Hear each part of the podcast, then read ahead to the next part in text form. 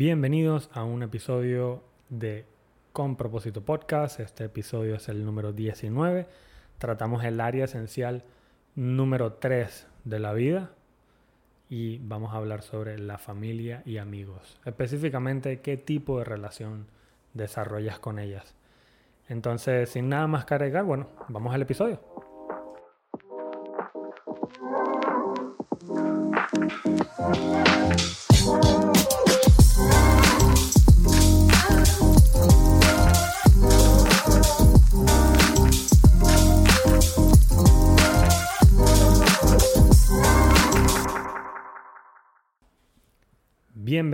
Vez más a Con Propósito Podcast. Este es el episodio número 19. Vamos a tratar el área número 3 de la vida, eh, la familia y amigos. Y en esta área de la vida no quiero enfocarme con, los sentimientos que debes de tener de repente con la mayoría de tus familiares amigos, que es un sentimiento de amor y de, de amistad real, porque estoy seguro que tú sabes trabajar ese tipo de sentimiento quiero que nos enfoquemos en este episodio en sentimientos bien específicos.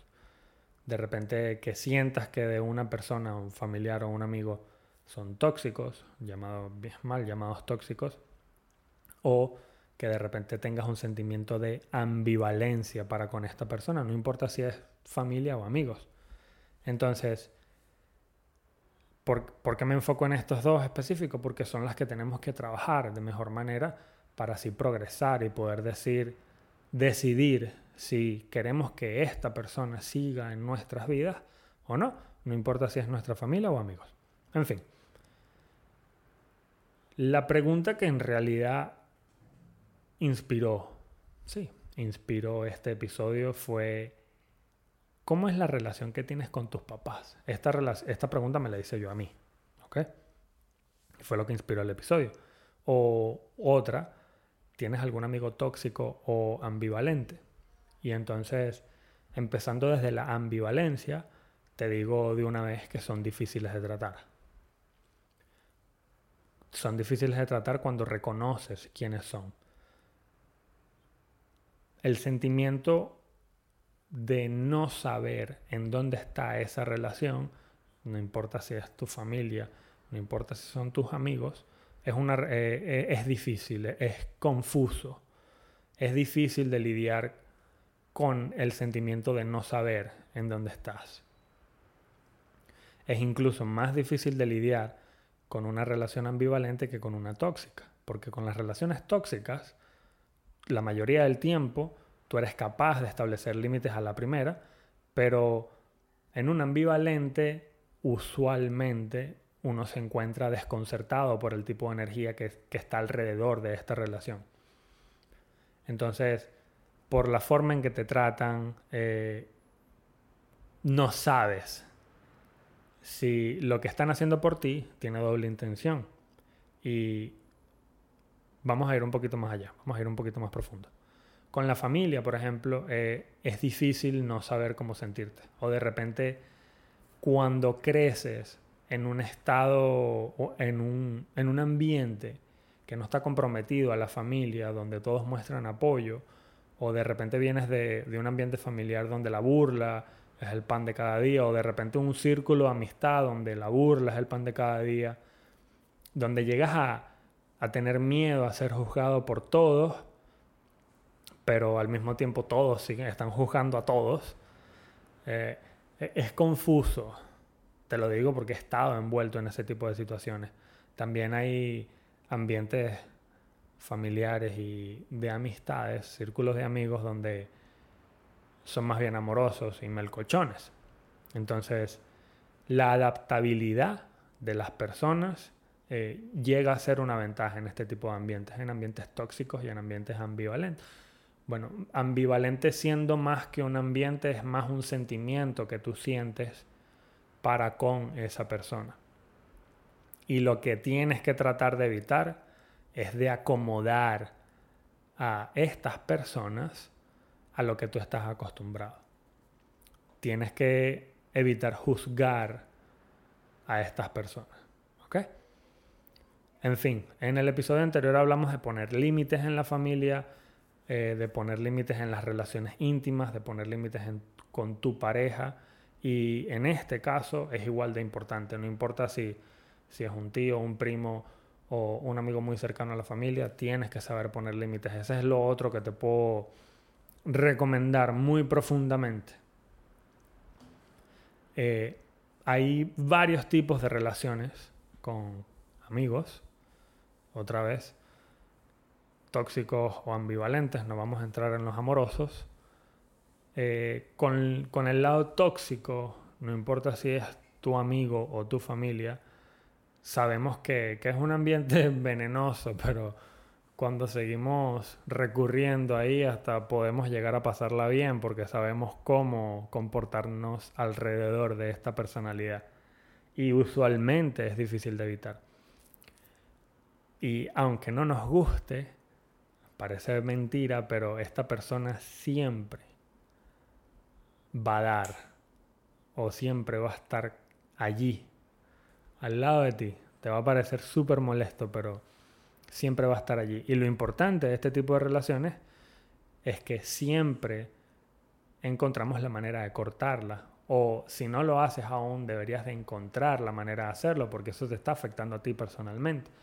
Mientras más rápido aprendas a lidiar con este tipo de personas, a poner límites claros, a dejar claro cómo te sientes, a comunicar, que sería la clave ¿no? en esta área, la comunicación, igual que en, la, en el área pasada de las relaciones íntimas y la pareja, la comunicación viene siendo clave para lidiar con este tipo de personas. Incluso con las relaciones con las que sientes amor y gusto. Entonces, lidiar con personas tóxicas, un poco más fácil. Eh, te vas a dar cuenta que personas alrededor de ti apenas se den cuenta que esta persona se comporta de manera otra vez bien, entre comillas, tóxica, que, que es, no es correcto, de repente hace cosas que no son tan bien intencionadas para ti, vas a ver que todo el mundo se va a dar cuenta y te van a apoyar, de cierta manera. Ahora, ¿qué pasa con los ambivalentes? Y por eso te decía que lidiar con los tóxicos es un poco más fácil. Las personas ambivalentes, para lo que no saben lo que es la palabra ambivalente, es un adjetivo que significa tener eh, sentimientos encontrados o sentimientos contradictorios, ideas contradictorias sobre algo o alguien. Por ejemplo, eh, te puedes sentir ambivalente con tu trabajo porque te gustan unos aspectos, de repente te cambian unos compañeros de trabajo o el tipo de trabajo que haces, pero de repente no te cae bien tu jefe y entonces ese sentimiento de confusión que se genera es ambivalencia. En una relación donde hay una persona ambivalente es complicado, otra vez porque no sabemos cómo sentirnos. En pocas palabras, no sabemos cómo lidiar con esa persona porque aunque puede que te caiga bien, aún tiene aspectos que no te cuadran y por eso se complica la toma de decisiones con respecto a este tipo de personas. No importa si es un familiar o es un amigo, puede ser tu mamá, incluso puede ser tu papá, puede ser un primo, una tía, la tía que corta la torta delgadita, Puede ser tu mejor amigo al que le pasas igual los trabajos, pero a veces hace cosas que es como, coño. Entonces, esto de repente puede venir de un lugar donde esta persona comentó algo que comentó algo o hizo algo que que accionara o que reaccionaras o donde notas que hace cosas a propósito para perturbar situaciones que según tú vienen desarrollándose de manera plácida también al mismo tiempo esta persona hace cosas que te encantan. Entonces ya ven la confusión de, la ambivalencia. Amigos y familiares tóxicos, otra vez es un poco más fácil de lidiar. Siempre, en mi caso ha sido un poco más sencillo. Uno pone límites de una vez, uno sabe cómo hablar e, con este tipo de personas, sabe cómo tratarlas, sabe cómo pararlas. Con las ambivalentes, es un poco más complicado porque no sabes qué intenciones tienen, no sabes. Nunca se ha dado la conversación sobre qué tipo de relación están teniendo, porque otra vez creemos que una conversación de relaciones se da de repente solo con tu pareja. Entonces, mi recomendación con las personas tóxicas y con las ambivalentes que no llegas a una solución de esos sentimientos encontrados es aléjate. Aléjate de ese tipo de personas, aléjate donde sientas que no puedes expresar sentimientos. Aléjate de personas con las que te sientes ambivalente. Date un espacio, escribe cómo te sientes, reflexiona cómo puedes comunicar los límites que quieres poner en esta relación. Es demasiado importante que sepas que la mayoría del tiempo esa confusión con esa persona vienen de actos que a ti no te parecen correctos. O incluso puede ser la vibra que transmiten. Y a este punto yo espero, o si no lo sabes, deberías de saber que todos vibramos. Y si hay algo que no vibra igual que tú a la misma frecuencia, usualmente hay rechazo al tratar de nivelarse con X persona o cosa. En fin, igual que en el episodio anterior, escribe lo que sientes, es mi mayor recomendación. Estructura tus límites, estructura tus ideas y toma acción. Comunica, dilo, di eso que no te gusta. Y si no te entienden, bueno, dales un poco de tiempo, no trates de cambiarlo. Eh, las relaciones tienen que ser recíprocas y definitivamente esa, si esa persona no te aporta nada, es mejor que te hagas un lado y sigas con tu vida. Eh, la mejor manera de trabajar esta área es limpiando lo que no te funciona y optimizando. Entonces, mientras más mejores tu persona, más va a mejorar la de las personas alrededor de ti. Por eso tienes que sacar a todas esas personas tóxicas y con las que te sientes de forma ambivalente, donde creas no poder resolver los sentimientos, sácalos. No hacen nada, no pierdas tiempo. No, no puedes culparlos a ellos de cómo perciban lo que tú haces. Entonces, por tu bien, desconéctate de esas personas. Eh, un truco, un pequeño truco que a mí me ha funcionado excelente, incluso con cosas y personas, es primero darte cuenta que estás en un sitio seguro. Antes de hacer este tipo de ejercicio, tienes que saber que estás en un sitio seguro. Eh, hazlo en tu cuarto, no lo hagas mientras manejas porque incluye y envuelve cerrar los ojos. Cierra los ojos piensa en esta persona y desconéctate de ellos. Si los tienes en el corazón, toma tu corazón y aléjalo de ti como que si estuvieras quitando la camisa y desconéctate. Desconéctate de forma energética, desconéctate de forma sentimental. Si los tienes en la cabeza, desde la cabeza el movimiento hacia afuera, como que estás sacando algo de allí, como que te estás quitando cabello.